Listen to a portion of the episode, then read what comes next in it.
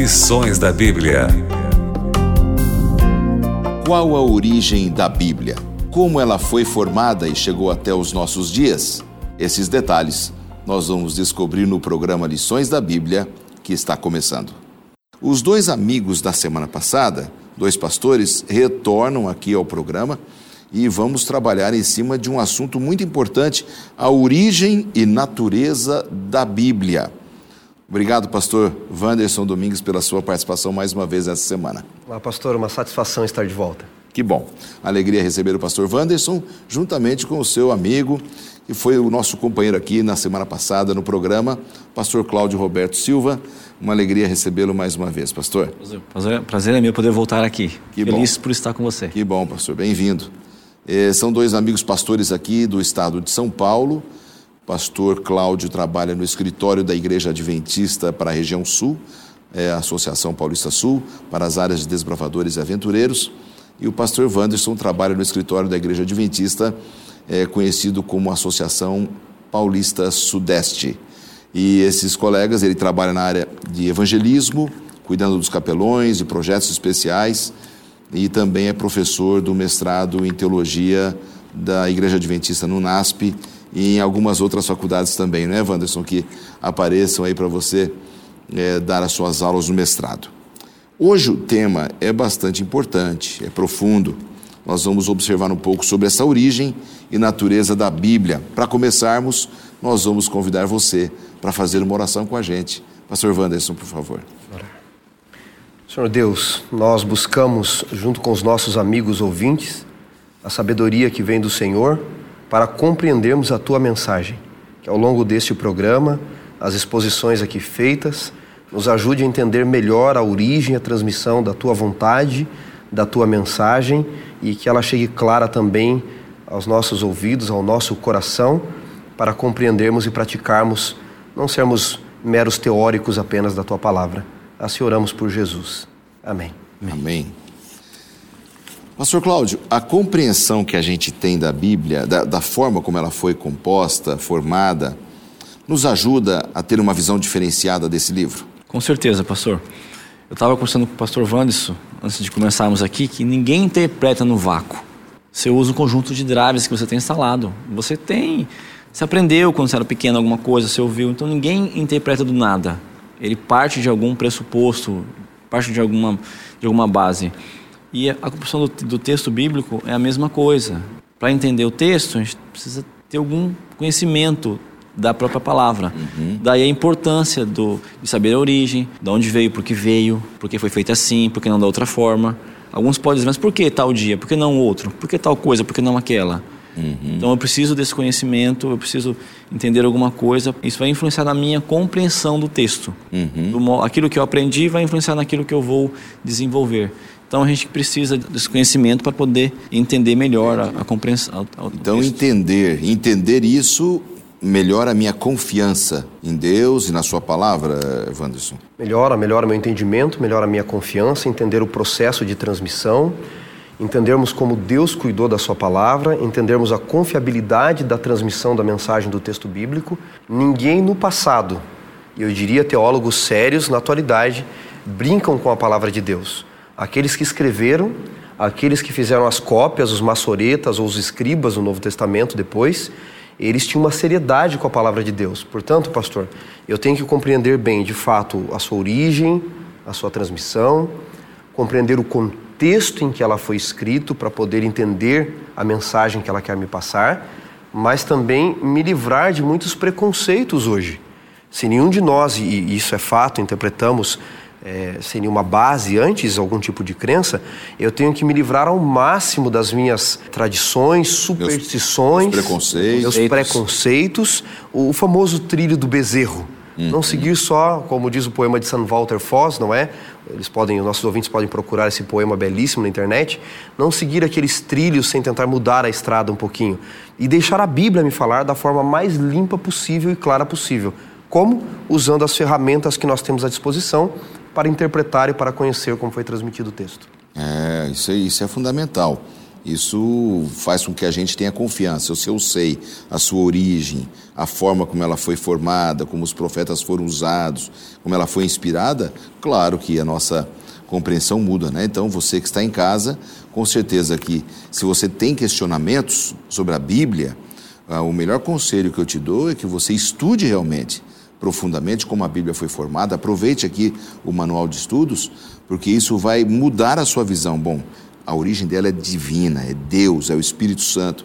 Isso traz confiança de que aquilo que você está estudando, né, vai ser algo correto, verdadeiro, vindo da parte de Deus. Exatamente, pastor. Às vezes a pessoa lê o texto cheio de preconceitos, porque ela não vai no vácuo, ela vai com aquilo que ela já sabe. E às vezes aquilo que ela aprendeu não é toda a verdade que ela deveria ter aprendido. Daí a ideia, como o pastor Vance me mencionou, de checar a origem, porque é assim, porque não é daquele outro jeito, e não seguir apenas o trilho, mas fazê-lo uma investigação, conhecer a verdade, a verdade vos libertará. A gente vive um momento muito delicado na história da humanidade. Hoje você levantar a palavra de Deus para estudar é motivo de piada na cabeça de muitas pessoas. Você acredita que esse é o momento que nós deveríamos pregar com maior força a Bíblia, a origem da Bíblia, como ela foi formada, para podermos minimizar esse impacto de tanta gente que olha para a Bíblia como um aspecto negativo? Pastor, eu acredito sim. Eu aprendi isso com um professor uma vez e, e é uma verdade. Pior do que alguém atacando a minha fé é um adepto a ela defendendo-a da forma errada. Então, às vezes, alguns supostos defensores da palavra de Deus fazem mais mal a ela do que aqueles que se declaram inimigos dela, pela forma como a defendem. Então, se eu entender o contexto, entender a origem, explicar nos dias de hoje com coerência, muitas pessoas que têm dúvida, elas vão, no mínimo, parar para ouvir e entender que a nossa fé não é burra, por assim dizer. Não é uma fé cega, mas ela vem baseada em evidências. Por que, que eu creio na Bíblia? Veja eu, vocês, muitos telespectadores que creem na Bíblia, nós estudamos.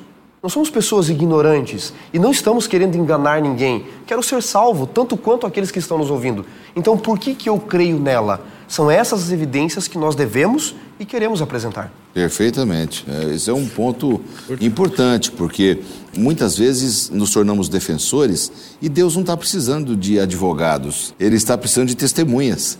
Nós somos testemunhas do Senhor, né? Chamada para ser testemunha, testemunha. né, Ele não está precisando de advogados para defendê-lo, ele não precisa, mas nós precisamos testemunhar daquilo que ele tem feito, né, da forma como é, a palavra chegou até nós. Um dos pontos do nosso manual de estudos aqui, Cláudio, é com relação à revelação divina da Bíblia. Temos aqui o texto de 2 Pedro, capítulo 1, versos 19 a 21. O que diz esse texto? Eu queria que você fizesse o seu comentário. Esse texto diz lá que homens santos, né? Da parte de Deus. Santo a gente deve entender, não um santo, usar uma auréola, Sem pecado, não é par isso? de asas, não. É isso. Apenas separados, né? Para um propósito. Então, homens separados por Deus para um propósito escreveram um texto da parte dele, inspirado por ele. Hum. Então, esse texto de Pedro ele nos fala isso, né? Que essa escritura ela vem de homens santos, escritos, inspirados por Deus, escreveram o texto e chegou até nós. Chegou até nós. A sua visão também sobre esse, esse capítulo, esse, esses dois versos de Pedro. Pastor, vou falar uma coisa aqui que pode parecer heresia, mas não é. A Bíblia, estrito senso, não é a palavra de Deus. A Bíblia, em estrito senso, em teologia, ela contém, Contém. a mensagem divina. Em que sentido? Eu explico melhor. Deus não se pôs à prova na Bíblia, diz a autora america- americana Ellen White no livro Primeiros Escritos. Deus não se pôs à prova em datas, em nomes, em números. Deus, ele deu a mensagem, por isso ela contém essa mensagem divina. Em lato senso eu poderia dizer e digo quando vou pregar, vamos abrir a palavra de Deus, porque Deus também é autor da Bíblia, a Bíblia é divina e humana. Mas em estrito senso, o estilo ortográfico aqui, o estilo literário, a forma de escrever, eram dos homens e Deus preservou a sua humanidade. Então, quando Deus escolhe transmitir a sua mensagem aos seres humanos, ele fala em linguagem humana, mas não apenas isso. Ele respeita as limitações desses seres humanos. Portanto, quando aparecerem alguns erros na Bíblia, lembre-se disso. Deus respeitou a limitação de alguns profetas. Alguns profetas eram detalhistas, outros profetas eram esquecidos, outros tinham um pouco mais de cultura, outros falavam mais do cotidiano, do dia a dia, mas Deus respeitou para nós entendermos a mensagem. Vamos definir aqui para o nosso telespectador o que seria, então, no sentido que você está usando, a palavra lato senso e estrito senso. Perfeito, pastor. É, são palavras latinas. Lato senso é o sentido mais amplo no latim. Num sentido amplo, como a Bíblia é divina e humana, ela é a palavra de Deus, porque Deus também é autor. Mas no sentido estrito, ou seja, estreito, pequeno, mais próximo. Uhum. Quem é que escreveu de verdade? Embora inspirados por Deus, foram os homens. E eles tinham as suas limitações, a sua cultura. No programa passado, o pastor Cláudio lembrou bem, e eu quero ressaltar: Deus não ditou a Bíblia. Nós não acreditamos em inspiração verbal. Nós acreditamos em inspiração ideológica ou de pensamento. Deus deu a visão, alguns deles não precisou da visão, Deus orientou a relembrarem, porque foram testemunhas, mas no sentido geral, Deus deu a visão e disse: escreve do jeito que você viu, do jeito que você sabe.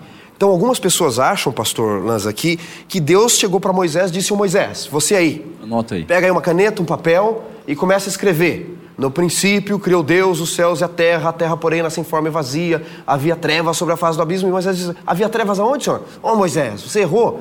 Não, não foi assim. Deus deu a visão e ele colocou, Colocou nas, nas suas, suas palavras. Deus não ditou, porque quando aparecerem alguns erros de nomes ou datas, não foi Deus quem errou. Foi a memória do profeta humano que acabou falhando naquele momento. Então, o conteúdo da mensagem é divino. Divino. Divino. Isso não há, Não há nenhuma dúvida, não há discussão. Mas a forma como ele foi escrito é o lado humano, né? Porque o profeta escrevia conforme a sua visão, a sua cultura, a sua sensibilidade, o seu pano de fundo de vida, assim. Não foi um ditado, né? Não foi um ditado. Conceito, uma ideia, e da ideia ele transcreveu como ele entendia, como ele conseguia.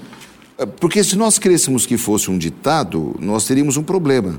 Esses pequenos erros ortográficos ou de datas ou de informação seriam uma acusação contra o nosso Deus. Sim. Não é, não é verdade?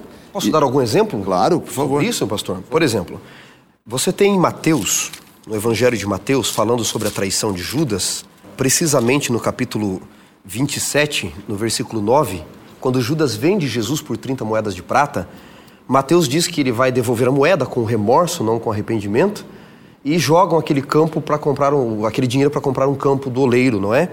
E Mateus diz em 27, verso 9: Então se cumpriu o que foi dito por intermédio do profeta Jeremias. Tomaram as 30 moedas de prata, o preço que foi estimado por alguns dos filhos de Israel, e jogaram o oleiro.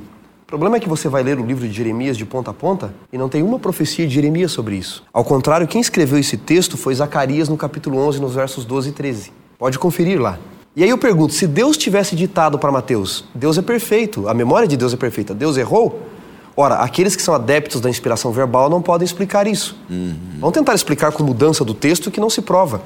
Nós que não somos adeptos da inspiração verbal, nós dizemos não, aqui quem falhou foi o profeta, eles não tinham Bíblia para conferir. Ele pensou, quem escreveu foi Jeremias ou Zacarias? Jeremias ou Zacarias? É próximo, acho que foi Jeremias. Mas quem escreveu foi Zacarias. Não foi Deus quem errou, foi a limitação do profeta. Por quê? Alguns profetas eram extremamente minuciosos e outros eram extremamente esquecidos. O mais esquecido de todos os profetas, na minha opinião, foi aquele que era o mais genial deles, Paulo. Em 1 Coríntios 1, do verso 12 ao verso 15, Paulo escrevendo à igreja de Corinto, ele diz assim: Vocês estão divididos, um diz que eu sou de Paulo, outro diz que eu sou de Kefas, outro diz que eu sou de Cristo, outro diz que eu sou de Apolo. Vocês foram batizados em meu nome? E aí ele escreve dizendo assim: Eu dou graças a Deus que não batizei ninguém aí na cidade de Corinto. Ninguém. Mas não tem corretivo, daí ele se lembra, ele é esquecido. Ele diz: Ah, exceto Crispo. Aí ele se lembra de novo. Ah, e Gaio.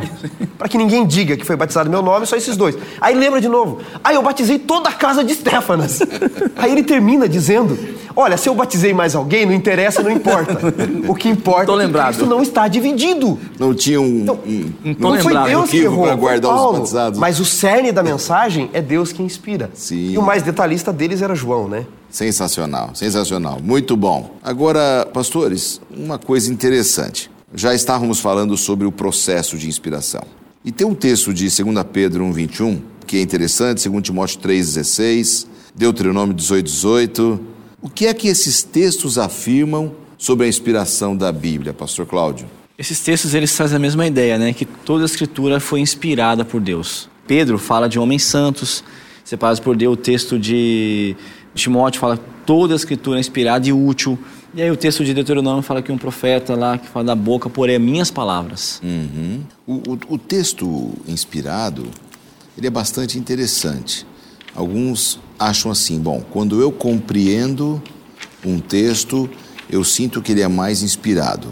Mas quando eu vou para uma genealogia ou uma profecia apocalíptica com tantos símbolos, eu já não tenho aquele sentimento de que ele foi inspirado. Interessante isso. Isso recentemente uma pessoa que, com quem eu estava falando da Bíblia me disse isso. Ah, quando eu leio os Evangelhos, os Salmos, eu sinto Deus falando comigo. Eu leio Apocalipse, Deus não fala comigo nesse, naquele livro. É um sentimento muito humano. A gente tenta expressar a nossa compreensão da revelação da Bíblia pelo nosso sentimento, né? E isso se dá muito pela distância do texto, do, da época em que uhum. o texto foi produzido para a nossa época. Então a gente lê numa primeira leitura e diz, nossa, crônicas, as genealogias lá que apresentam em Gênesis, podia tudo ser descartado, tá ganhando espaço. Não é, se nós entendermos o conceito pelo qual a Bíblia foi escrita. É, nós precisamos entender isso. Estamos vendo aqui como ela foi escrita, a forma que foi transmitida. Mas é muito importante o nosso telespectador entender por que ela foi escrita do jeito que foi escrita, nesta forma contando a história deste povo. E eu mencionei até na, na semana passada que ela foi escrita para contar a história de Deus resgatando um povo, e este é o exemplo de como ele pode nos resgatar e nos salvar. Então ela começa em Gênesis 5:1 dizendo: "Este é o livro da genealogia de Adão no dia em que Deus os criou". Daí diz: Adão gerou Sete, que gerou Enos, Cainã, Malalael, Jared, Enoque, Matusalém, Lameque Noé. Não está contando a história desses homens por acaso, pastor. São homens que aceitaram a salvação, que aceitaram a aliança e são exemplos de vida para nós. Aí Noé tem três filhos, Sem, Cã e Jafé. Conta a sua história de Sem. Porque os outros não quiseram aceitar a aliança. Aí você pega lá Gênesis 11, Sem tem lá Arfaxade, Salá, você tem Eber, Reug, Peleg, Naor, Terá, Abraão. E até os nomes, porque Abraão tem dois filhos, tem, tem vários filhos. Ele tem Ismael e depois ele tem Isaac, daí com Ketura tem vários, né? Uhum. Em Gênesis 25. Mas é curioso como Deus brinca conosco para nos ensinar, se assim eu posso dizer. Quando Deus vai dar a promessa de um filho para Isaac, para Abraão e para Sara, que é Isaac, ambos riem. Sara ri e Abraão ri. E a ideia do texto hebraico é que Abraão começa a gargalhar de Deus, dizendo: Eu vou ter um filho, eu já velho com uma mulher que é estéreo. E rir em hebraico é Itzak.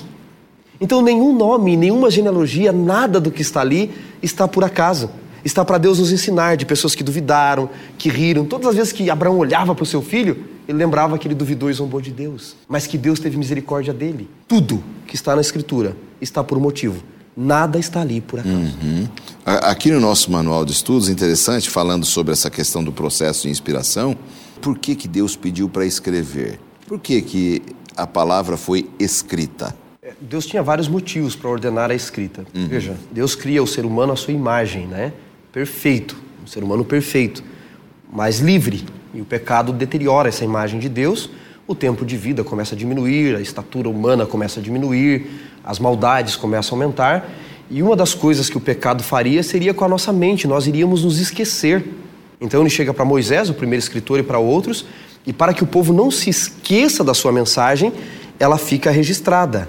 E também porque o povo já não podia nem ouvir, né? Quando Deus vai dar a lei, logo após eles receberem a lei ali, em, Êxodo 20, versículo 19 em diante, o povo diz: Moisés, nós temos medo de ouvir. Então você tem a mentalidade, a mente humana se deteriorando, já não guarda tanta coisa, e você tem o povo com o pecado aumentando, não podendo mais ouvir a direção de Deus. Imagina um pai que tem um filho e o filho não quer mais ouvi-lo. O que, que ele vai fazer se ele ama esse filho e precisa direcionar o seu filho? Ele vai usar a mãe como interlocutora, um amigo que possa ouvir, um psicólogo, um educador, porque ele ama esse filho. Então Deus usa mediadores. Quem são? Esses homens que podiam ainda ouvir a sua voz. Então é por isso, porque o ser humano não podia mais ouvi-lo e porque a mente humana se deteriorando, nós iríamos nos esquecer. Imagina, pastor, hoje com a palavra escrita, preservada, datada, criticada, a crítica textual mostra se o texto estava ou não no original, se podemos confiar ou não. As pessoas ainda duvidam. Imagina se fosse só de boca a boca, se fosse só falando de contos. Hum. As pessoas diriam, mas onde está registrado isso? Como eu posso saber se você não mudou e está contando do seu jeito? É que essa degeneração da nossa memória por causa do pecado, não haveria possibilidade de manter essa compreensão se não fosse escrito. Pastores, chegamos à reta final aqui do nosso tema dessa semana e especialmente nessa semana estudando sobre a origem e natureza da Bíblia. Nós já vimos então aqui a revelação divina da Bíblia. Entendemos que Deus não ditou a Bíblia, não é? Vocês deixaram bem claro. Sim. A Bíblia contém a palavra de Deus. Ele é o originador de tudo, através do Espírito Santo. O processo de inspiração, como se deu, a palavra escrita de Deus, o porquê que eles tiveram que registrar em papel, eh, em pergaminho, para deixar registrado, já que a memória humana é falha. E agora vamos entender um pouco mais sobre o paralelo entre Cristo e as Escrituras. Pastor Wanderson, eh, como que a gente pode entender melhor esse paralelo entre Cristo e as Escrituras?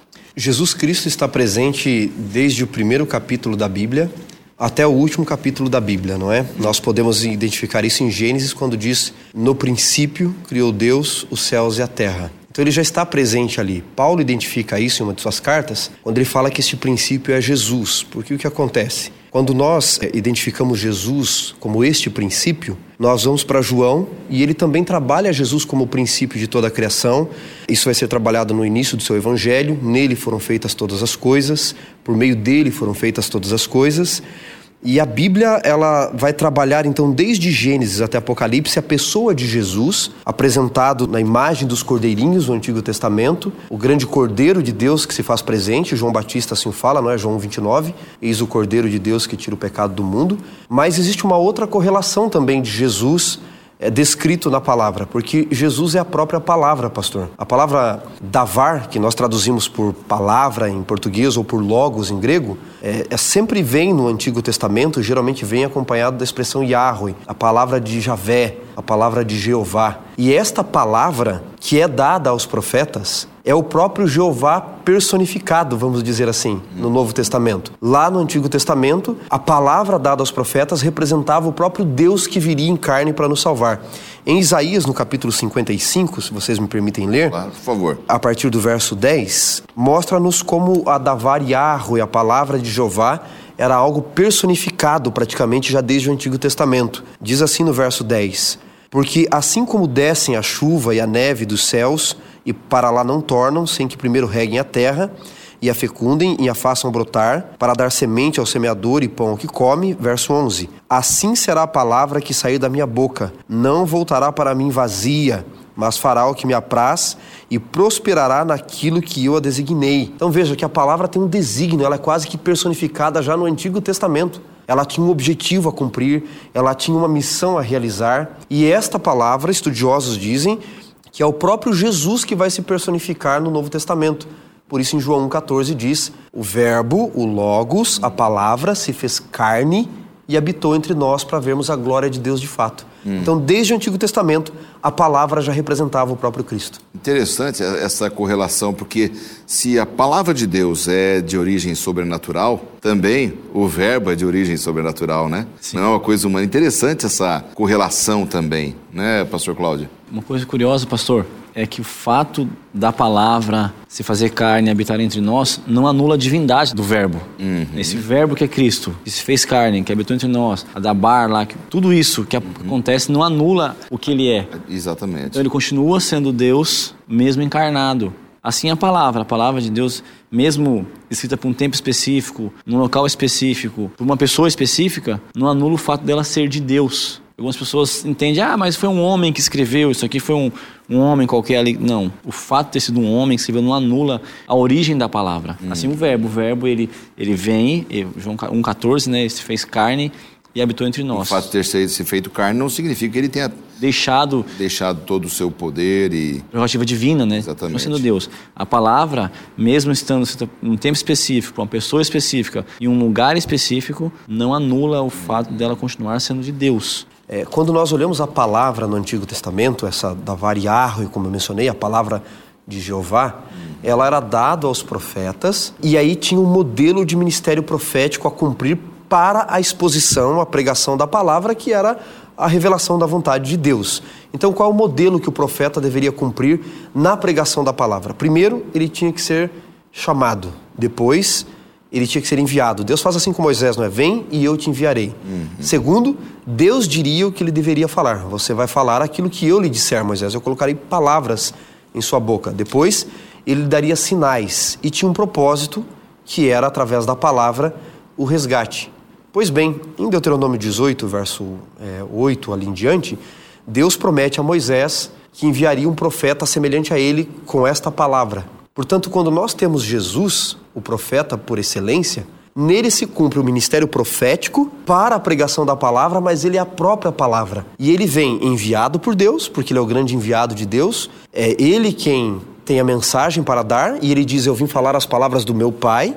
E ele tem uma missão também que é resgatar o povo. Então você vê esse paralelo muito claro no Antigo Testamento entre o profeta que ensinava a palavra, quem era o profeta sem a palavra? Não era nada. E o ministério profético de Jesus de ser um revelador. O nosso guia de estudos fala que um dos objetivos do estudo desta semana é mostrar que as escrituras revelam porque Jesus é revelador. Quando eu olho o ministério profético de Jesus, ele é o revelador da vontade do Pai. Ele é o revelador da palavra do Pai. Então tem todo o paralelo entre aquilo que acontecia no Antigo Testamento e quem é Cristo em seu ministério. Que lindo, hein? Isso mostra realmente esse paralelo incrível de Cristo com a palavra e nos dá essa confiança de que as escrituras vêm da parte de Deus e é uma revelação da parte do Senhor, né? Nessa última etapa aqui do nosso bloco, eu convido vocês de casa e os amigos aqui a conversarmos um pouco sobre a fé. Porque o nosso manual de estudos diz que para a gente compreender a palavra, nós vamos compreender pela fé. Às vezes isso dá um nó na mente de muita gente. Tem a palavra em minhas mãos, a física por causa do papel, mas ela é do mundo espiritual. E a fé, ela vem de Deus. É um dom de Deus, né? Eu só consigo compreender plenamente a Escritura, então, pela fé, pastor? Todo aprendizado ele se dá pela fé. Uma criança, ela soltar da mão do pai e começar a caminhar sozinha, implica em fé, confiar. Ela pular de um determinado degrau até os braços do pai, ela confia. Por isso que ela faz. Quando ela começa a trocar passos, ela começa com dificuldade, ela pega confiança e aí ela começa a fazer, ela segura no móvel, numa coisa ou outra. Então, a fé está ligada com o aprendizado. Uhum. Todo processo de aprendizado ele está baseado na fé. E aí isso se dá também na palavra de Deus. Uhum. Que sem, é, o texto de Hebreus diz que sem fé é impossível. Hebreus 11, 6, 6 né? né? Tem o verso 3 também. Uhum. Aliás, Hebreus fala sobre a natureza da fé, né, Wanderson? É difícil determinarmos o que é fé, né? Muitos teólogos no passado já tentaram. Lutero, Calvino, Erasmo de Roterdã. E, então eu tento sempre dizer o que é fé pelo que a fé não é para nós entendermos melhor o que é fé, né? Então eu sempre digo que fé, ela não vale pelo seu tamanho, a fé não vale pelo seu tamanho, ela vale pelo seu fundamento. Jesus disse: se você tiver fé do tamanho de um grão de mostarda, você vai mover montanhas. Exatamente. Então tem gente que tem muita fé em coisas erradas. A fé vale pelo seu fundamento, pela sua base, né? A fé não é autogerada. Tem gente que diz: ah, hoje eu estou sem fé. Hoje eu estou com muita fé. Parece que a fé diminui aumenta assim de acordo com o botãozinho que apertam, não é? Ela é quantitativa, né? Exato.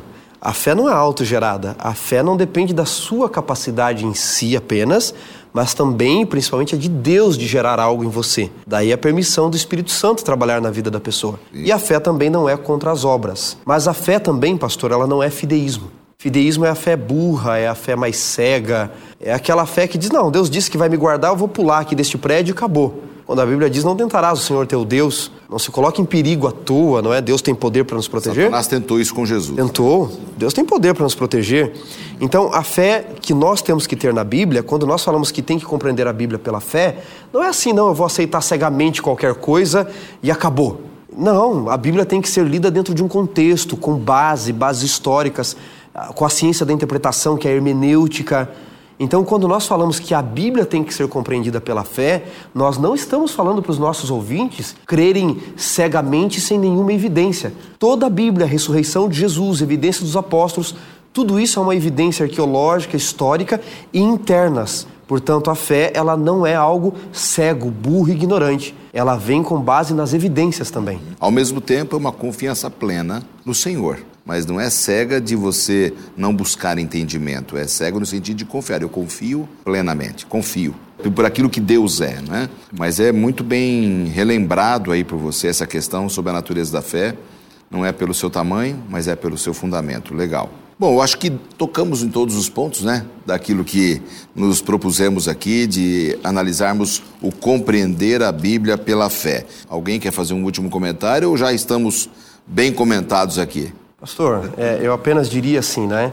Como aconselhando crianças a usarem algumas coisas. Por mais que a gente não compreenda tudo, eu não compreendo tudo como meu celular funciona, mas eu tenho que usá-lo com sabedoria. Perfeito. Por mais que as pessoas não dominem todas as técnicas, usem com sabedoria, porque aqui está a palavra da vida. Exatamente. A palavra de Deus soberana e deve ter primazia na tua vida e na minha vida por aquilo que estudamos nessa semana. Pastor Cláudio, obrigado. Senhor, valeu. Valeu aí pela, por ter estado com a gente nesse programa. Privilégio. Pastor Wanderson, a mesma coisa, muito obrigado. Contamos com vocês em outros momentos, em outros programas. E obrigado também a você pela sua audiência. Que o Senhor Deus te ilumine, que você priorize ao Senhor na oração, na fé e no estudo da sua palavra.